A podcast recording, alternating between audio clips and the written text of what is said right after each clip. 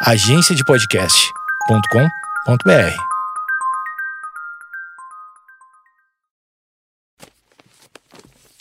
papierpodcast.com.br. Olá, muito bem. Estamos começando o segundo episódio da temporada de Projeto Mendas. É o episódio da quinta-feira, né? Quinta-feira vai ser o dia que a gente traz entrevistas aqui no no Projeto Mendas. Eu comecei a dividir isso porque eh, pra quem ouviu toda a primeira temporada, eh, que foram 100 episódios de segunda a sexta, não, não tinha lógica. Então eu tentei pelo menos organizar as minhas ideias. Na terça-feira eu falo com você que está ouvindo, você chora no meu ombro, você me manda sugestões de temas, de perguntas, um saque, atendimento ao consumidor. E nas quintas-feiras eu converso com alguém que eu acho interessante. Não necessariamente você vai achar, mas já que você está aqui, então ah, o primeiro convidado é o ator, realizador cultural, Rafael Pimenta. Olá! Olá, Eduardo Mendonça.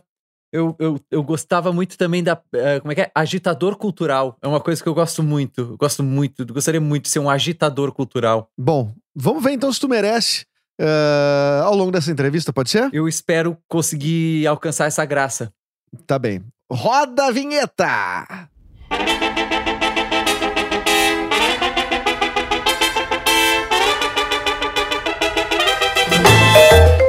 Muito bem, começando então. é, agora a entrevista, né? A entrevista não pode ter um tom muito estridente, né? É um papo íntimo, né? Eu tô aqui tomando uma cerveja. O que, tu tá tomando aí, Rafa? Eu tô tomando um vinho tinto, um Malbec de Mendoza. Olha, uma homenagem ao apresentador desse podcast, que se chama Eduardo Mendonça. Exato. Eu só compro vinho de Mendoza em tua homenagem. Sim, e eu como muita pimenta em tua homenagem. Ah, que bom. Então é recíproco. É, é. Rafael Pimenta, ator, realizador cultural, agitador cultural. Era o Telmo Travassos, Deron da Almolim, era o agitador cultural, personagem agitador cultural do rádio. É... e, cara, o que que tá. O que que tá. Pra quem não te conhece, tu já deu uma entrevista aqui nesse podcast, né? Na primeira temporada.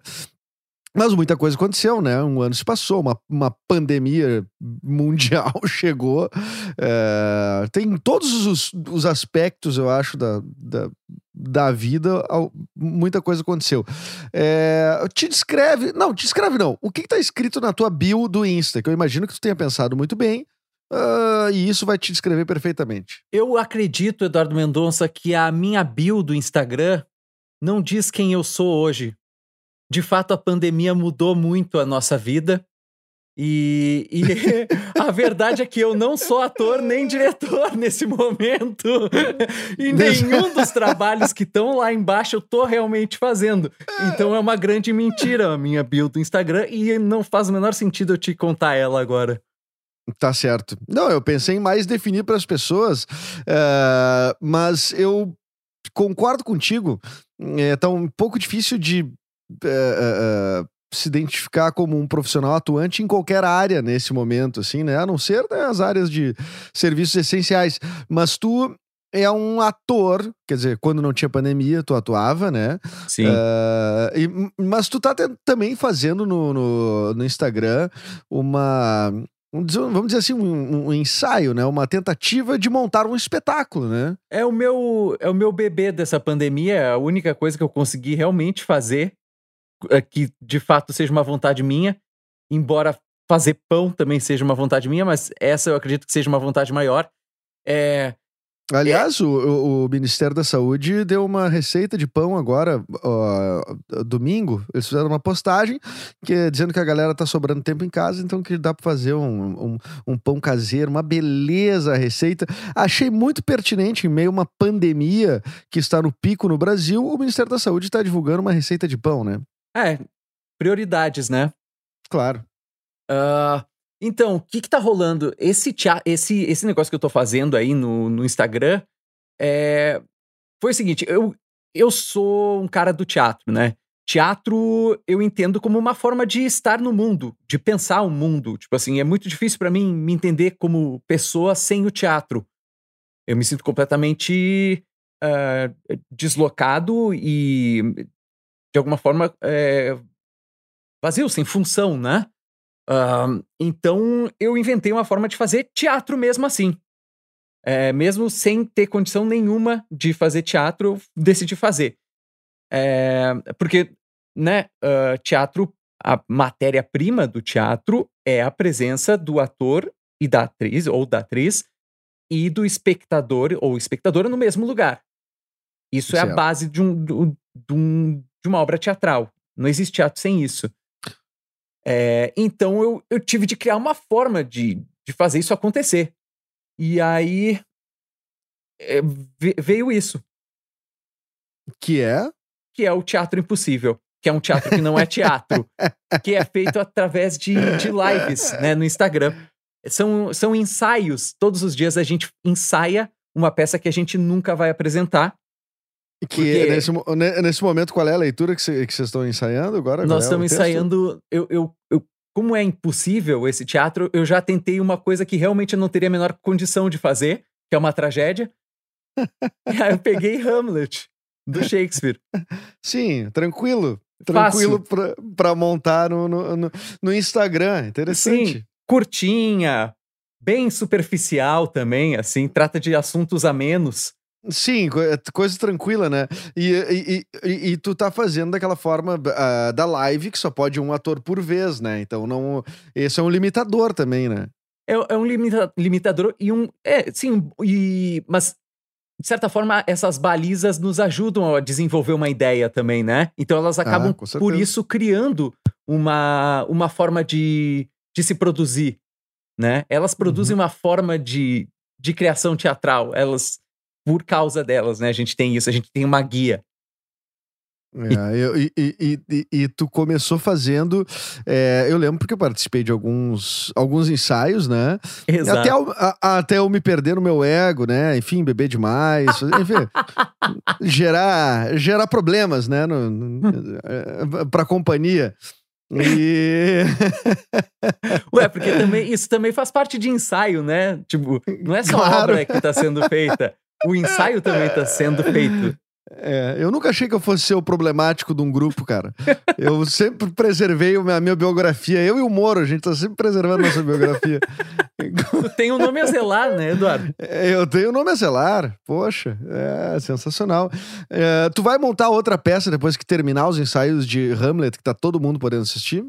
Eu tô, na verdade, pensando como é que eu vou fazer isso, porque esse lance de fazer todos os dias, assim como tu fazia o teu podcast, né, todos os dias, é uma tarefa e tanto. Eu é. comecei é. de uma forma bastante, é, como é que eu vou dizer, irresponsável a fazer todos os dias. Aliás, muito bom tu falar isso, porque eu sugeri no, no episódio passado, que é o primeiro episódio da, da segunda temporada, justamente que eu sugeri que as, as irresponsabilidades que eu cometi na vida foram as que me fizeram ser mais responsável, né? Que era aquela coisa de ah, é, marcar a data de um teatro, alugar uma temporada de um teatro sem ter a peça para apresentar. Tipo Nossa, isso. isso resume a minha relação contigo em Porto Alegre. De repente tu tinha uma data. E aí, tipo, e aí? e aí? Eduardo, a gente não tem peça. Pois é. pois é, exatamente. Exatamente. Eu, eu, eu achava que aquilo ali é, é, era um método pra gente conseguir fazer as coisas, entendeu? Mas funcionou, ué. É, funcionou. Ué, de certa forma, tá funcionando para mim também essa irresponsabilidade que eu tomei. Mas, de, de fato, assim que, assim que encerrar o Hamlet, é, eu pretendo dar uma pequena pausa para lembrar que existe noite uh, e, e, e, e, talvez propor uma nova estrutura. Ou, sei lá, vamos lá e a gente mete uma, uma nova peça mesmo. Já engata Ô, cara, numa nova. E, diz uma coisa: as pessoas elas estão interessadas uh, em teatro, ou, ou, ou, não, melhor, elas estão interessadas em, em, em, ver uma, uma. em ver Hamlet, em ver uma, uma preparação de Hamlet, uma, um exercício sobre isso, porque. Assim, no universo das lives, tem, a maioria são lives de música, né? E as de muito sucesso são as dos sertanejos, né?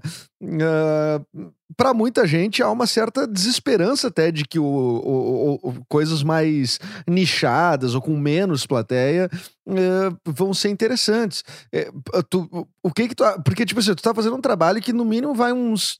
Pra, são 116 páginas essa versão do Milor Fernandes do, do, do, Hamlet que tu, que tu pegou. 116 páginas. Isso para tu fazer uma hora de live todo dia vai te levar pelo menos uns 20 dias, imagino eu. É, é, muito trabalho e tu acha e, e, e, e, o público, o que tipo tem gente, as pessoas estão querendo, estão precisando, não é mais pertinente. O que, que é, qual é que é do momento? É, tem uma tem uma atitude performática aí, né? Quando tu faz uma coisa que não necessariamente tá contando que vão, uh, digamos que abraçar a tua ideia, né? Uh, eu acredito que as pessoas não estejam tão interessadas assim. Essa é real. E, e isso eu acho que se aplica a todo o teatro, no geral. Assim, o teatro é uma, é, um, é uma arte para poucos, não no sentido de que poucas pessoas têm condições de ver, mas de que poucas pessoas estão interessadas em, em ver. Isso é, é tendo, tomando como parâmetro a televisão e os canais de streaming, né? Pois é, é eu, te fazia essa o surgimento dessas do, das plataformas de streaming. Uh, surgimento não, né? Porque a Netflix é, de, é uma empresa de 97, 98.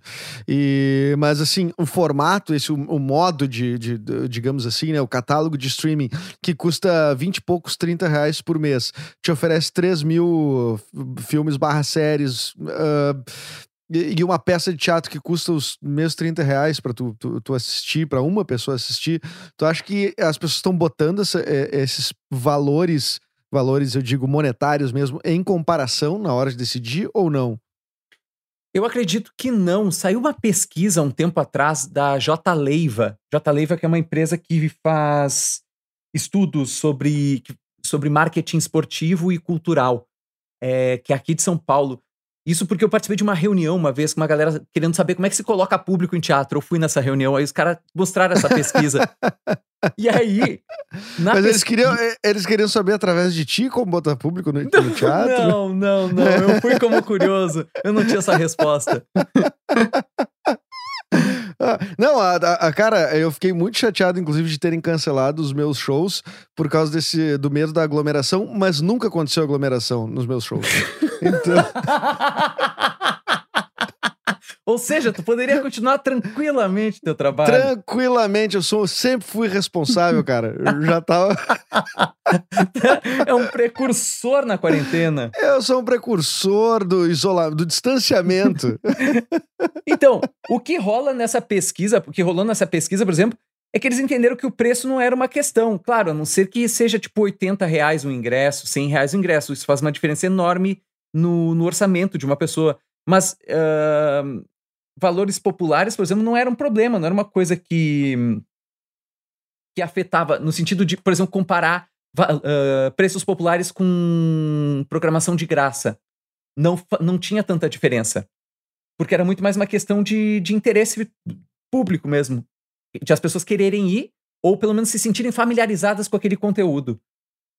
E... Mas isso na, na comparação de, de dois eventos culturais Uh, presenciais, assim, né? Uh, uh, é que me parece, não sei, posso estar sendo tá, uma leitura muito rasa, mas é que me parece que quando as pessoas descobriram a, o prazer de maratonar alguma coisa, acho que elas começaram a ficar em casa, daí tu, aí tu, sei lá, daí tu vê uma série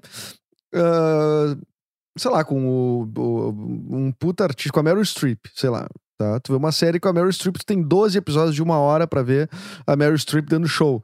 E tu vai pagar, sei lá, 30 reais por mês por essa plataforma. E aí tu vai no teatro Uhum. Uh, o teatro tem muitas variáveis, né? Assim, quando tu vai experimentar, experimentar aí num espetáculo que tu não, que tu nunca viu, ou que tu não sabe quem são os artistas, ou que uh, tem muitas variáveis, se, se a pessoa vai gostar, se ela, se o espetáculo em si vai estar num dia bom, enfim.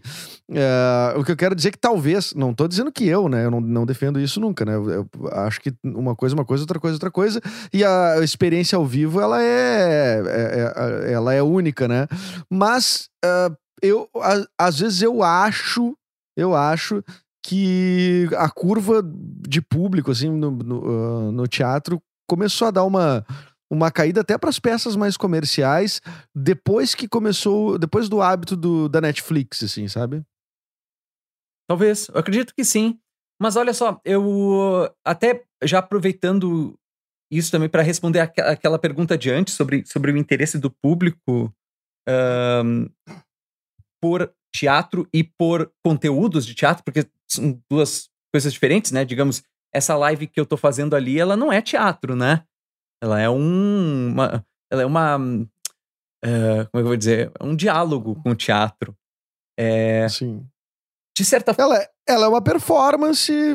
É, é uma performance em outra, com outra ferramenta, só assim, né? Uhum, uhum. É, por exemplo, eu, dá, para separar em duas coisas, assim, ó. Por exemplo, é, uma coisa que, essa, que a galera sabe é que é, a familiaridade que o público tem com é, o artista ou o conteúdo da obra é, interfere muito na possibilidade de ele ir assistir essa obra, de ele comprar o ingresso e ir. Os, os, os Barbichas são uma prova bem forte disso, né? Que, que é, o, que é grupo com o qual eu trabalho.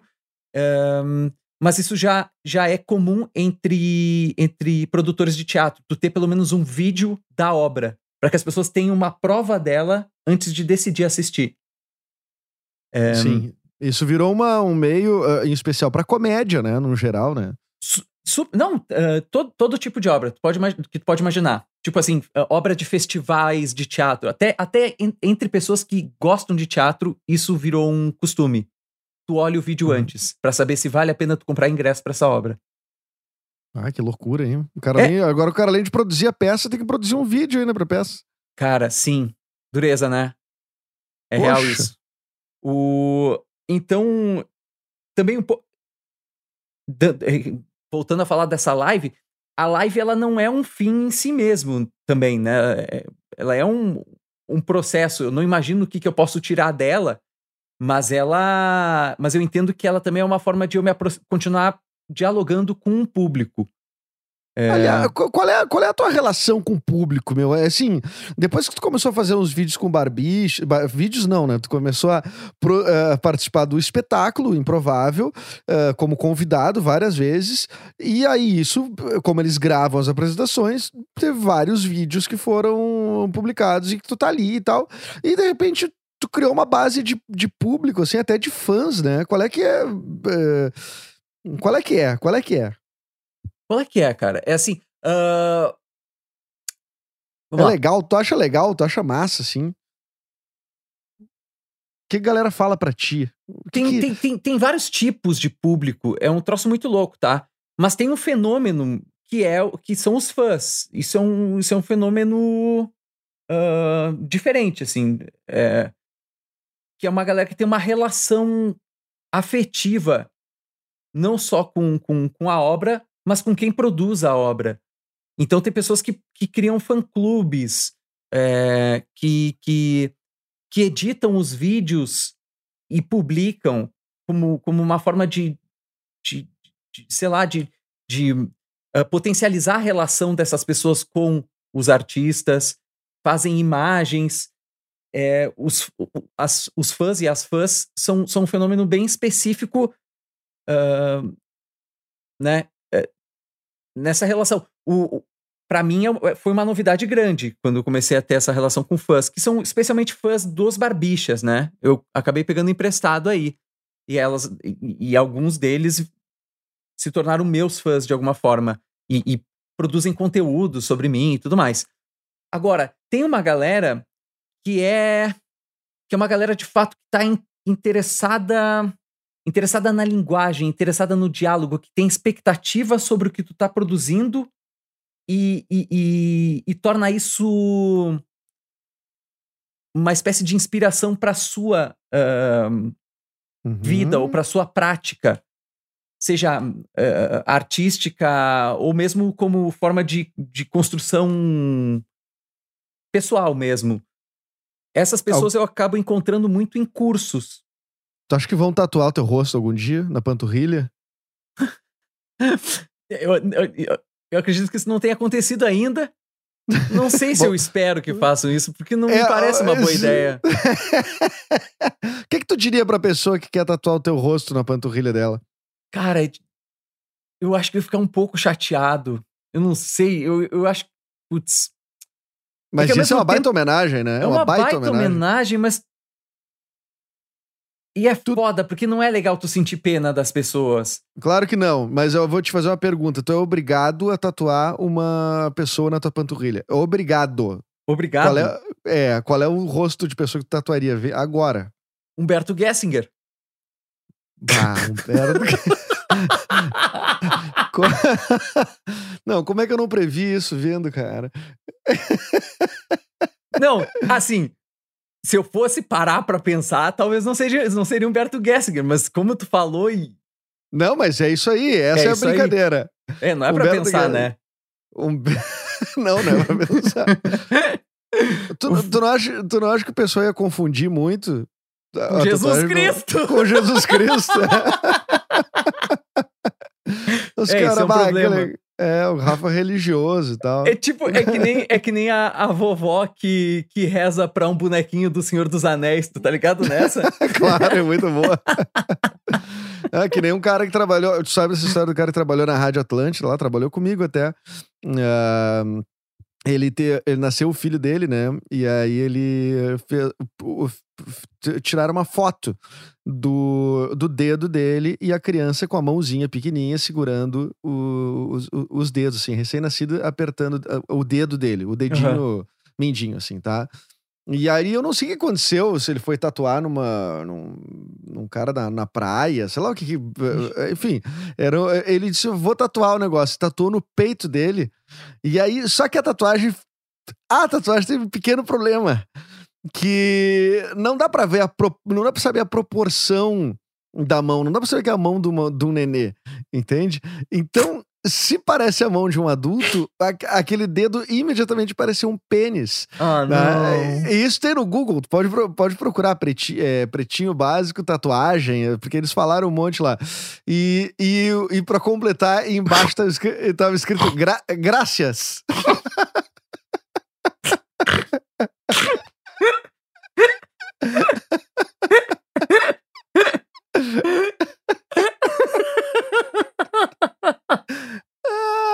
tatuagem é um troço muito perigoso, né, cara? Puta merda, cara.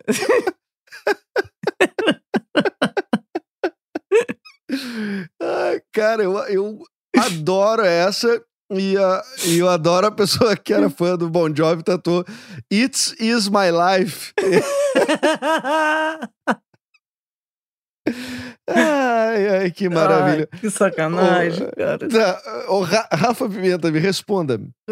Ah, algumas perguntas aqui, entre perguntas, eu inc- incentivei as pessoas que fossem no meu perfil, arroba Edu Mendes, faz bem pouquinho tempo, uma hora, cerca de uma hora, uma hora e pouco atrás, ah, arroba Edu Mendes, para perguntar, para mandar perguntas, ou enfim, frases para ti, que eu anunciei que tu seria o meu entrevistado e tal, não deu tempo para ter muitas, mas eu mesclei aqui entre perguntas que eu elaborei e perguntas que as pessoas fizeram, tá?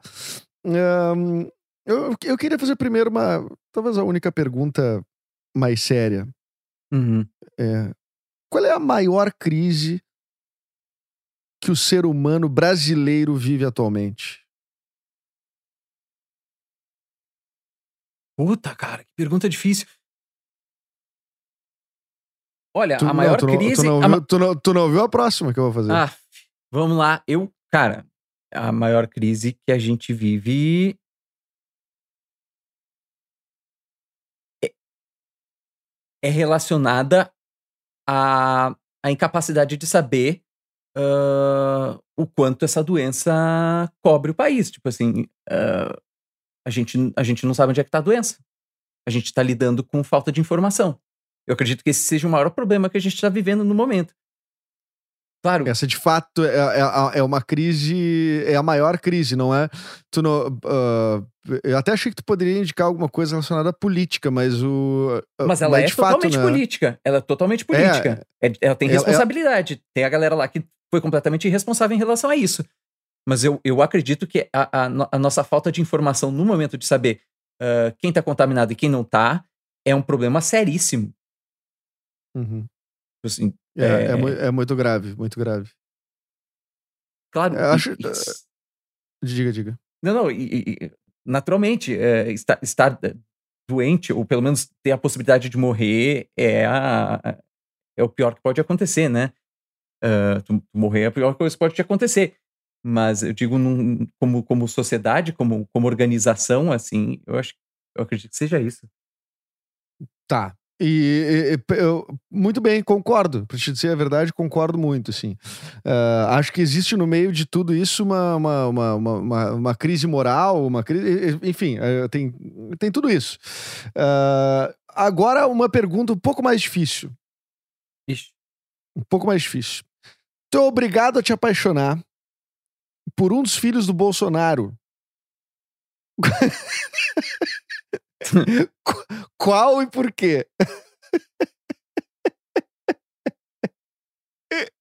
É boa essa pergunta, hein? É bom. Tu acha que tem como responder essa pergunta? Vou Ué, te dar o se eu- direito de se eu não- só de- tenho eu- Se eu só tenho essas quatro opções, tu tá falando dos filhos homens, né? Bom, até porque a, a outra Não, é, é uma tô criança, né? Não, eu tô falando dos, dos filhos conhecidos. Eu nem pensei nos que não são O conhecidos. 04, tu, tu coloca como Não. conhecido? Não, agora o 04 foi conhecido que passou o rodo no condomínio, segundo o paizão. Exatamente, mas também aquele cara lá se pisca pra tua mulher. Já era teu casamento.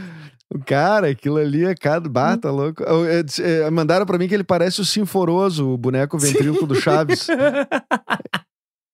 Olha, cara, se fosse pra ter, se fosse pra escolher pra pegar mesmo, Tu te apaixonou, te apaixonou, tu te apaixonou por alguma coisa. se eu tivesse que escolher pra me apaixonar por. Cara, eu acho que eu me apaixonaria pelo Carlos. O, o- o Carlos me parece aquele que deseja mais ah, carinho de todos. Eu, eu acho que ele é o que mais precisa, carinho, né? É, eu acho que ele tá preparado pra amar, entendeu? ele tá lá, esforçado, sempre no, no- lá em- no, no Itamaraty, sentado na mesinha, fazendo os Sim. desenhozinhos dele. E ele tá assim, por favor, um príncipe encantado. Sim, E- e, é- e ele é, tanto é que o apelido dele é o vereador federal, né? Porque ele passa lá no- em Brasília, o tempo todo. o cara é vereador do Rio e passa em Brasília. E eu fico muito chateado quando dizem que ele é burro. Não, Porque não todos são muito burros. É. é ele então é dizer burro. que ele é o burro, eu acho sacanagem. Não, e, tem, e tem o seguinte, tá- tu pensa, né? Tu ia estar com um cara que é fera na informática, segundo o pai dele, né? Ah, é? Ah, é, fera na informática. Tu não, tu não acha que tu teria problemas, cara, no meio da relação? Daqui a pouco aquele, ele tuita tudo, daqui a pouco ele ia tuitar. Ah, eu- o Rafa eh, acordou de mau humor hoje. Tu não acha que isso ia ser problemático? Cara, eu tento pensar pelo lado bom. Eu imagino ele escrevendo uma mensagem tipo: o Rafa é uma pessoa maravilhosa e vários bots retweetando isso. Ia ser lindo. Ah, é, ah bom, era pra subir hashtag ia ser incrível, claro, hein, cara? Rafael maravilhoso, hashtag trending topics, assim, por causa do meu namorado Carlos.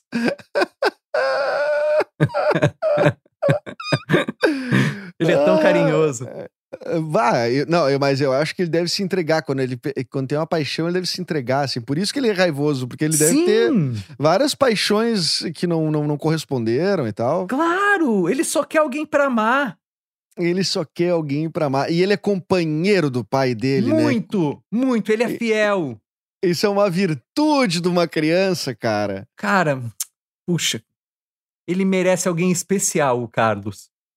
Sim, merece alguém especial. Olha, Rafa, eu, eu, eu, eu, realmente, eu quando fiz essa pergunta, achei que tu não ia ter condições de responder, mas tu me fez ver o, o lado bom. Tu me tu fez eu abrir meus olhos, cara. Ah, cara, eu gosto de enxergar coisas positivas até em nazifascistas.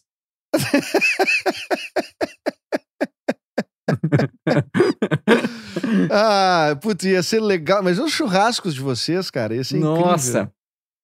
Não, e incrível. quando, e quando a gente morrer, a gente juntinho lá no inferno do lado do Adolf Hitler. Isso, imagina. Vocês, vocês queimando todos os teus livros, Rafa.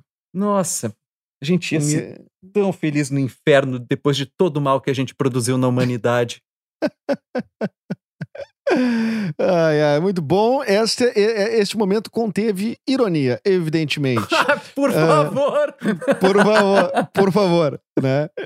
Agora diz uma coisa, ah, até- eu queria te perguntar, alguém que tu não conhece pessoalmente, mas que tu ouve muito, tu acredita em tudo que essas pessoas dizem, ou enfim, é uma pessoa referência pra ti, uma pessoa que tu não conhece pessoalmente. Puta, cara, eu sou daqueles que, que acha tudo que o Drauzio Varela fala perfeito, assim. Eu olho pra ele assim, é isso, Drauzio, tu tá certo. Que ponderação. Rapaz, por que eu não tinha pensado nisso ainda, Drauzio? Obrigado. E isso que eu nem sou ligado tanto em cuidar da minha saúde, mas. Puxa, Drauzio, obrigado. Eu acho que tem algo na voz dele, né? Cara, eu não sei, é a postura, é, é aquele olhar ahn, semi-morto, eu não sei o que, que é. Sim. Sim. Tu imagina, cara, o, o, o Drauzio Varela, ele, ele tem filhos e tal, o que significa que ele já transou. N- não, n- não é uma pergunta, é uma, é uma análise, né? Sim, De que tem certas pessoas que é muito difícil de imaginar transando. Eu acho que o Drauzio Varela é uma delas, sabe? Leandro Carnal. Ah, o Leandro Carnal não. tá- Ah, eu consigo imaginar o Leandro Carnal transando. Eu consigo imaginar o Leandro Carnal sem camisa. Muito forte, muito, muito musculoso. Tipo, ele é meio Vladimir, Vladimir Putin, sabe? Eu, Ah, eu consigo imaginar. Ah, cê- ah, eu, eu, imagi- eu imaginei ele com umas roupas de borracha, meio fetichista. Ah, isso eu não consigo imaginar. Isso eu não consigo, infelizmente. Eu só consigo tu imaginar acha- ele sem camisa. Então acho que ele é uma porrada de forte. Nossa, eu acho muito. É. E eu, e eu acho. E, e tu consegue imaginar o Pondé? O Pondé deve ser amoroso, né? Nossa, Pondé, não, Pondé, Pondé deve ser aquele cara que coloca a mão no teu ombro e escorrega pra baixo e tu fica assim, ei! Ei. que isso, cara? Que isso? Não te dê essa intimidade, Pondé. Sossega aí, cara. Deixa eu tomar meu caldinho aqui. E o. Isso já aconteceu, né? Isso já Já aconteceu. aconteceu. É. tu sabe bem, ainda bem que tu pegou a deixa, Dudu. Eu, Eu peguei que eu- tomando eu- um consomê. Consomê, consomê, consomê. A mão, a mão desceu, né? Não era o Pondé, mas era Não um. era o Pondé. Eu, eu tomando meu consomê, de repente aquela mão começa a deslizar nas costas. Eu, que isso, cara? Acontece muito contigo, aliás. Tu já, já alguma vez na vida, além dessa situação, tu foi. levou uma, uma cantadinha, alguma. Enfim. Hoje em dia, algum- não mais. Eu não sei o que, que eu fiz. Não sei se eu fiquei um- mais feio ou se eu fiquei um pouco mais. Não, é, ma- digamos ma- que. Mas feio não. Tu não tinha margem pra isso também, né, Rafa? Sim. Mas não sei se eu. Se hoje eu, se, eu, se hoje eu causo aversão em algumas pessoas, mas é, antes tinha muito, antes rolava muito. Quando, quando a gente começou no teatro, eu e tu, rolava direto. Nossa, era chato. Às vezes até tinha que fazer alguma cena em que eu tinha que, dentro da, da proposta da cena, acariciar a pessoa e a pessoa de repente tá acreditando seriamente que eu quero pegar ela. Opa! é, aconteceu isso, é. Ah, sim. Num processo contigo, inclusive. Ah, num processo comigo. Ai, meu Deus. É, é, Foi um processo traumático que tu passou comigo. Nem, não, não tão traumático. Não foi tão traumático. Não foi contigo essa situação. Não, eu tenho certeza que não. Eu sei dos meus sentimentos. Não, e assim, vamos dizer também que eu acho que com o tempo tu também começa a ficar um pouco mais tranquilo é, em relação à, tua sexualidade também, né? É, no sentido de não se não se colocar também, não, não ter essa, essa necessidade de ahn, de se provar machinho, sabe? Tu, Sim. que é uma sim, coisa é- bem, bem, sei lá, estranha, assim, que ficou do colégio, sabe? que tu... E a, gente, e a gente era muito novo, né? A gente, a gente começou com 20 anos a fazer teatro, tu 19. É, é, e, E, e se, quando, tu, quando tu tá ali, ninguém te conhece no meio, no mercado e tudo mais, ninguém sabe nada a teu respeito, né? Uhum. Então, aliás, ninguém sabe nada a respeito de ninguém. Então fica a galera tateando. Tem, o, o teatro é muito interessante nesse aspecto de como as pessoas em processo de, de fazendo seus cursos, e enfim, a gente viu isso porque a gente fez dois anos juntos de cursos. É, ah, várias pessoas começando de um jeito e terminando totalmente de outro, ou descobrindo ah, a- a- algum aspecto, tanto quanto a sua sexualidade, quanto por largando seus empregos. Enfim, as pessoas mudam muito no teatro, né? Ou pelo menos se descobrem muito no teatro. É, porque eu acho que tem muita coisa, tem muita aprendizagem relacionada ao corpo, a como tu te relaciona ah, fisicamente com outras pessoas. É, existe muito aprendizado nisso, né? Tu te conhece muito a partir dessa forma. E ela nem sempre é muito incentivada, né? É, até na nossa época, por exemplo, eu não sei como é hoje, mas eu imagino que hoje as campanhas para conter bullying ou essas coisas, ou campanhas que, que possam, de alguma forma, incentivar eh, os jovens, as crianças e os jovens a se colocar um pouco mais, a, a ter autoestima, são coisas importantes, por exemplo, para que tu comece a descobrir quem tu é. Ah, e aí entra também questões relacionadas a desejos por outras pessoas, ahn, e até mesmo quem tu de fato gosta, quem tu de fato não gosta, pe- pelo que tu de fato te interessa ou não te interessa. É, e, a- e aí, o teatro é incrível nesse sentido, porque ele, ele, ele te dá lições o tempo todo, né? Pessoais mesmo. E tu, tu tocou um pouquinho antes da gente começar a falar disso, tu, tu falou da sexualidade. Tu chegou a ter algum tipo de, de dúvida sobre ser hétero uh, uh, ou não? Sim, sim, tive. Tive justamente porque tu não tem como ter. Tu não tem, é difícil estabelecer parâmetro a partir de ti mesmo, né? É, é complicado, como é que tu vai dizer assim, putz, será que eu curto homem? E aí tu começa. E aí tu começa a meio tentar, mas aí tu, tipo assim, tá, peraí, eu tô meio que me mentindo aqui, eu tô entrando numa onda aqui que eu acho que não é muito a minha. E aí tu não sabe exatamente o que, que é culpa, o que, que é trava, trauma, tu não sabe nada, né? Sim, te- teve um, um, um- um amigo meu, um, um amigo meu que ele, quando teve dúvida, ele foi lá e ficou com um cara mesmo, numa festa, e não gostou. E descobriu ali, ali ele teve certeza que ele era hétero. É, tu faria isso? Cara, Será que tu vai me revelar que tu fez não, porque isso? eu não, não, porque o que eu me aproximei. Não, não, não, não fiz. Pior que não fiz. Eu certamente tive muita proximidade com, com homens, mas não, mas nunca houve desejo. Então, então nesse sentido, tava claro pra mim que, não, que isso não ia acontecer. Mas é, é engraçado porque isso me lembra uma história. Eu, eu tenho um tio que ele era dono de bar lá no na Avenida Teresópolis. Era o famoso James Bar ou o antigo Scooby-Doo, tá? Esse era o nome do negócio. Cara, e era Porto Alegre, e era só a nata, assim, Porto dos Alegre, cachaceiros. Porto Alegre. E era, e era gente muito da pesada, e ao mesmo tempo era uma, era uma fauna o negócio. Porque era gente de toda a tribo, mas o que unia aquela galera era o fato de que eles tomavam um trago. E eles se encontravam, tipo, a seis lá, uma coisa assim. E aí, e- inclusive, entre esses caras, tinha aqueles irmãos bonequeiros, Biratã e o Birajara, alguma coisa assim. Eu não lembro o nome deles.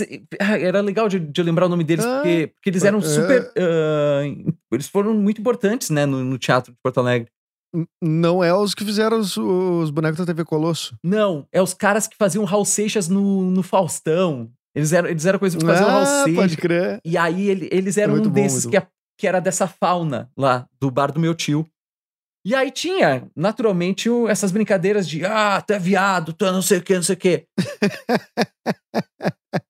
e aí teve um que chegou um dia muito bêbado, assim, tava nessas brincadeiras, e ele chegou e falou assim: Quer saber? Eu dei sim, eu dei sim, e eu sei que eu não sou! Agora eu quero saber. Agora, quem não sabe é vocês!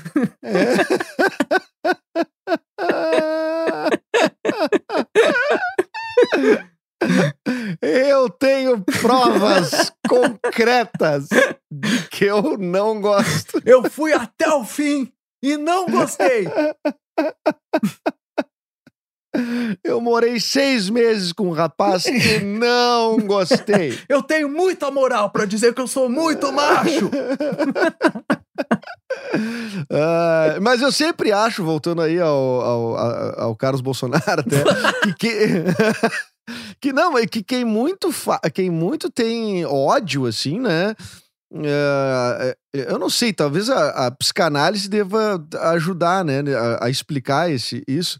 Mas quem tem muito ódio, muita eh, que assim que, que dá- tem tanto esse discurso homofóbico, que tem tanta essa ah, eu, eu não sei, me parece uma é um clichê, né? É uma necessidade. Por que há necessidade de ficar se afirmando, né? Acho que tem muita relação relação com aquele. sexualidade. Tem muita relação com aquele negócio da galera ah, não se confrontar com um espelho, né? De não se sentir ah, parte daquela mesma humanidade. Então, de certa forma, rejeita isso ah, por ser uma parte de si que não, que não pretende revelar. Cara, eu tô falando um troço muito leigo aqui, né? Não, não- Muito irresponsável, Rafael. Provavelmente. Talvez eu esteja falando um troço muito irresponsável. Mas sim a sexualidade ah, bloqueada, né? Esses processos de castração eh, tem um efeito ah, concreto na forma com, como tu te relaciona ao outro. Sim, O, sim. tem até o. Puta, e aí eu vou de novo fazer um troço super enciclopédico, sem muita profundidade. Tem um cara chamado William Reich, ah, Aham. que era um psiquiatra um alemão, que ele tratava exatamente disso. Ele, ele inclusive, ah, Ele tem, ele tem o livro A Função do Orgasmo, né? pode crer, e ele falava inclusive que, que, que fascismo era muito uma consequência dessa sexualidade bloqueada. Olha aí, interessante. Interessante. Então, acho, o que, recomenda, o que, o que, as pessoas. dá uns três títulos que as pessoas deveriam ler nesse momento e o porquê, assim. Cara, puta, que sacanagem tu falar isso, porque eu não ando lendo muita coisa, eu tô lendo Hamlet, né? Então eu já indico Hamlet primeiro, porque Hamlet de fato trata de questões muito atuais, e aí ah, a gente fala, por exemplo, de uma de um golpe violento, do desejo de pessoas se sobreporem às outras, né? De, de, de se acreditar superiores para poderem controlar essas pessoas. Eu achei que tu ia dizer que a, a- as- a situação atual que fala é a monarquia na Dinamarca, não? Um troço atual. Super, mas super. Claro, é, é, serve como uma metáfora para as relações de poder que a gente vê hoje. Inclusive, na live, a gente acaba fazendo vários paralelos ahn, ocasionais, né? E aí, o Hamlet é essa figura que, que questiona um papel individual, né? Dele. Mas a tradução, ou do Milor, ou da a outra que traduz A bem a Beatriz Beatriz, Beatriz Viegas. Vies- Viegas. é. Eu não sei se ela traduziu Hamlet, eu não, eu não conheço a tradução dela. Mas a do Milor eu gosto muito. É, que dá pra entender, né? Dá pra entender. Ah, super.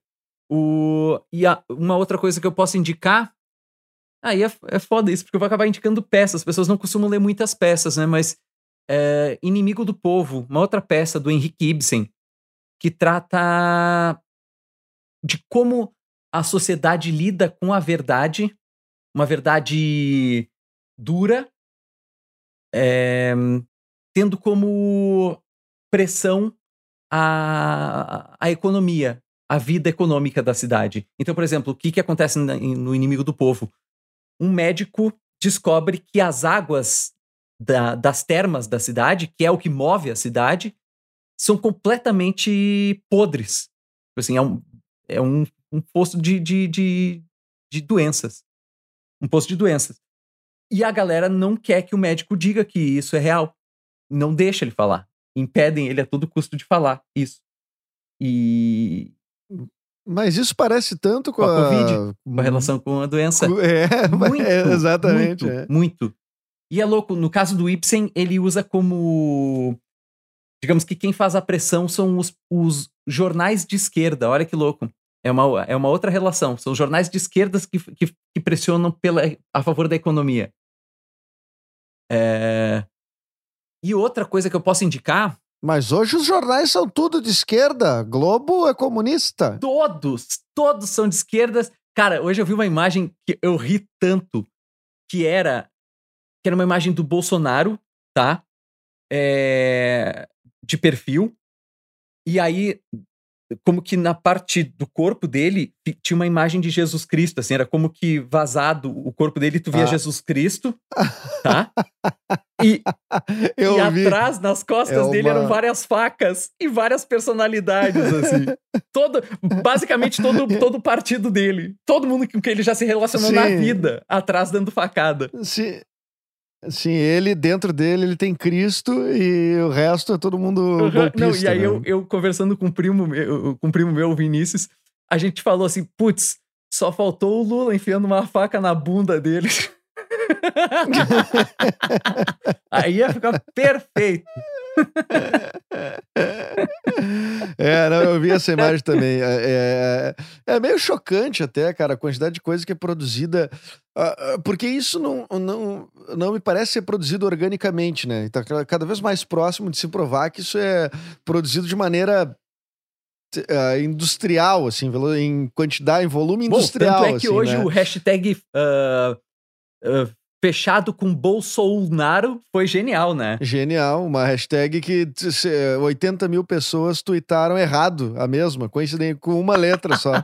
Coincidentemente, a mesma letra, de, me- me- mesmo erro de digitação. É uma. che- chega a ser assim. Tem coisas que a gente gostaria de dizer. Tu não acha que essa. é- é- que o jornalista. O jornalista ele te- tem um problema muito sério nas mãos dele, que é ele tem que ser educado. Cara, Que é tipo assim, é o, o- o William Bonner apresentando, dizendo: é, é, boa noite.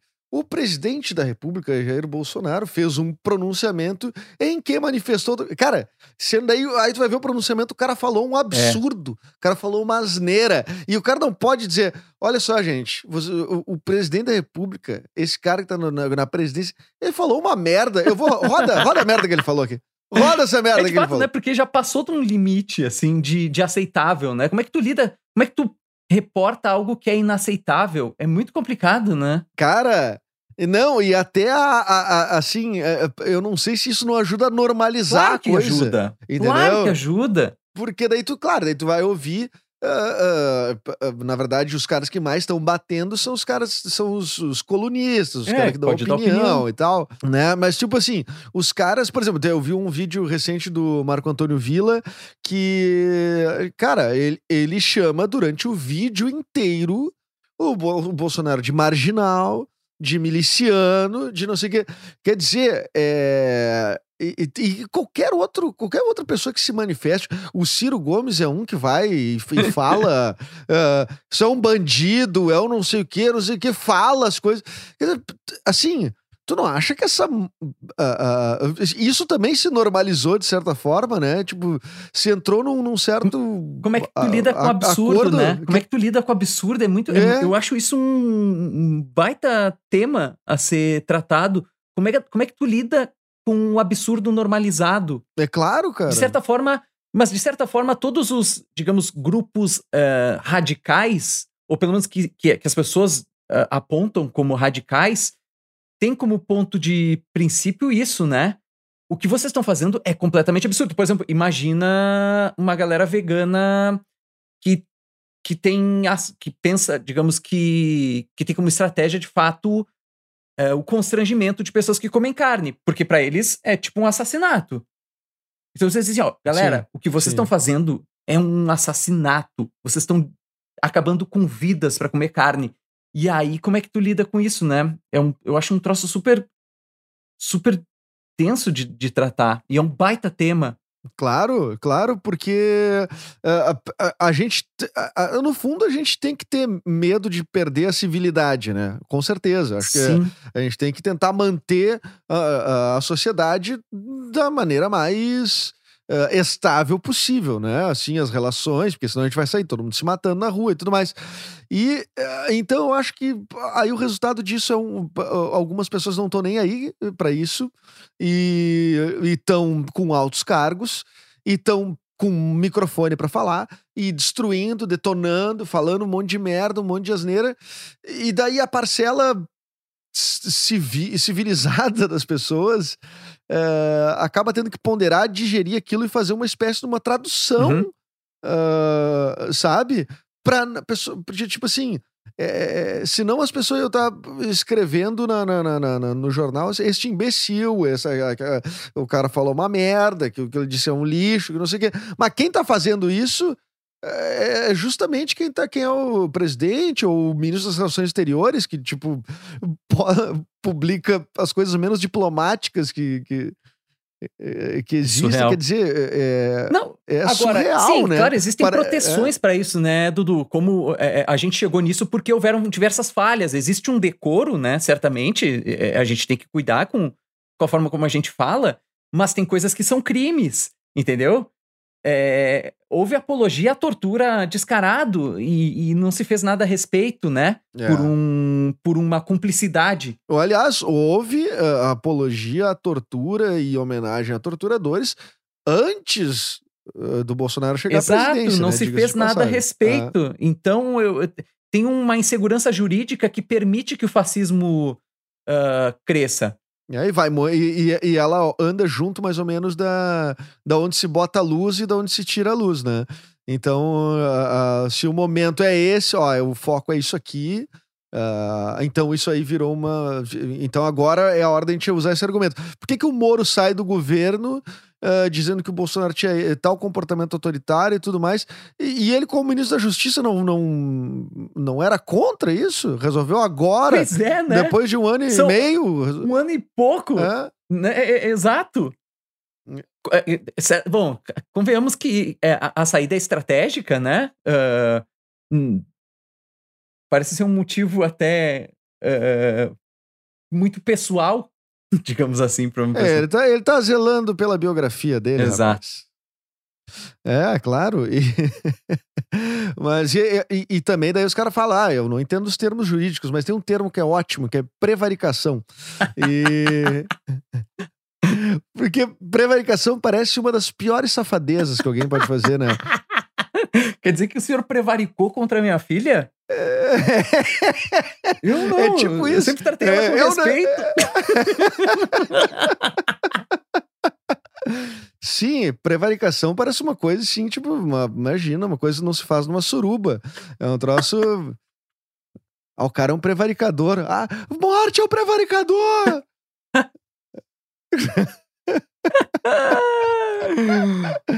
Não, olha que, que dificuldade. Bom, Rafa, estamos fechando quase uma hora de papo aqui. Eu queria saber uma celebridade pra tu dar um beijo na boca. Eu sou péssimo nessas coisas. É, pode ser mulher? Sim, claro, uma celebridade. Eu digo uma celebridade que tu acha que tu é admirável. Entendi. Ah, Luciana Vendramini, sem sombra de dúvidas. Ah, muito bem. Celebridade retrô, já foi. Ok, ok, entendi o teu ponto. A minha seria a Alessandra Negrini nesse ponto aí. É... que- Já encontrei ela na night aqui. A Alessandra Negrini tu encontrou na night e tu nunca me disse isso. Encontrei na night. Não, foi mal. Bah, Ela é amiga de uns amigos meus também. Ah, eu queria. Mas nunca tive nenhum tipo de relação com a Alessandra Negrini. Ela é legal? Imagino que sim. Ah, tá. Eu queria muito que ela fosse, fosse minha próxima ex. É. O... Tomara. tá, é, bom, vamos lá. Ah, uma pergunta aqui do Guilherme no Instagram é o que que tu acha desse bigode de ator pornô dos anos 80? Ele deve estar se- referindo ao meu bigode, mas pode ser ao teu também, que tu também é um usuário de bigode. Exato. Eu, de certa forma, me deu autoestima usar bigode. Então, eu. Quando eu vejo uma pessoa de bigode, eu assim, essa pessoa tá tentando criar autoestima pra ela. Ah, entendi. É. Porque, de certa forma, te abre portas. Por que que eh, te deu, te deu autoestima? Porque tu, tu achou que tu ficou mais parecendo mais adequado pros anos 40? Ou As pessoas me acharam mais simpático. mais engraçado, tu não acha também? Eu acho. Aconteceu comigo em 2010, cara, quando eu, eu, eu- eu usei bigode.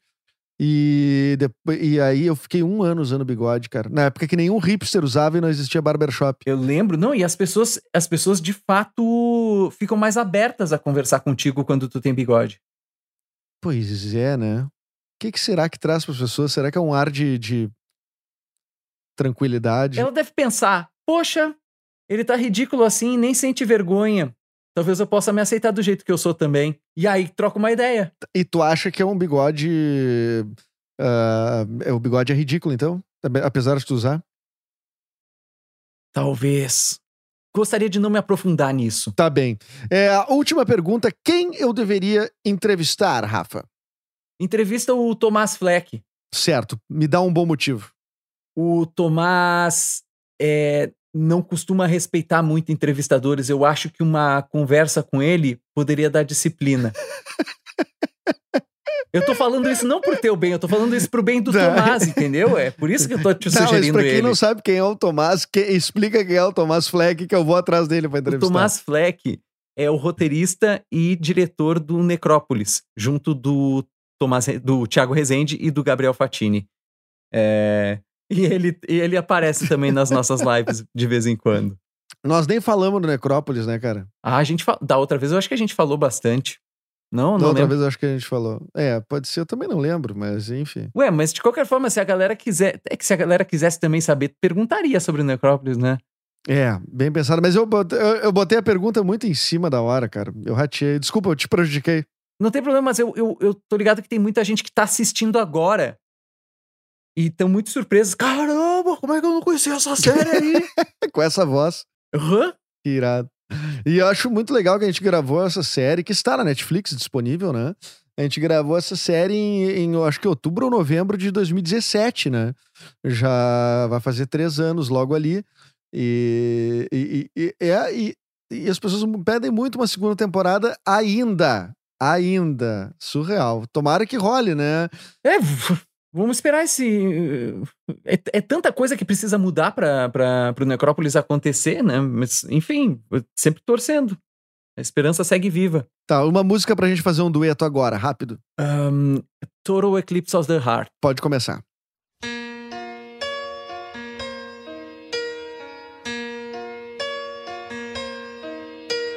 Turn around every now Every now and then. Ah, é, é melhor eu, eu faço o turnaround aí tu manda Bonnie Tyler. Tá bom.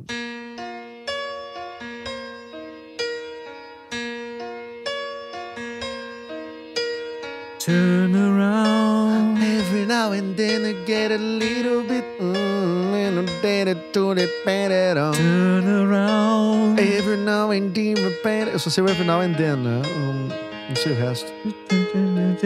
Eu vou. Eu acho que é Bright Eyes, não é? Right on. eu não sei porque eu falo right on. Eu nem, eu nem presto atenção na letra, pra falar a verdade. Cara, é muito bom não saber as letras e o que elas querem dizer em inglês. Tem muitas delas que não dizem coisas legais, cara. Eu, pref- eu prefiro só fazer os fonemas, assim como eu imagino que são.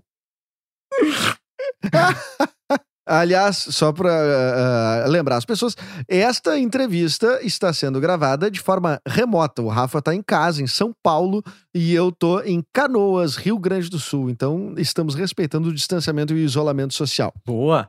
Rafa, tuas redes sociais e uma frase de efeito. Me procura no Instagram, arroba o Rafa Pimenta. É, como frase, eu vou deixar uma frase que eu gostei muito que pintou no meio da live quando a gente estava fazendo e que quem costumava dizer ela era o Charlie Garcia, o músico argentino. Tu vai dizer em castelhano? Não, é em inglês. Ah, em inglês. Então tá. Tu vai traduzir? E aí ela encerra com a minha frase, é, é isso? Sim, daí eu. É, daí depois eu dou um tchau. Beleza. Então já dou tchau aqui. Tchau, Dudu. Muito obrigado Tchau. pela entrevista, eu gostei muito. E eu, vou dizer a frase agora. também. Tá bom. Say no more. Que significa em inglês. Tá, se eu falar, vai estragar a minha frase. É, é, Tá bom. Esse foi o Rafael Pimenta. o Rafael Pimenta, desatualizado com os cursos de inglês, não sabe o que quer dizer say no more. Então eu digo pra você.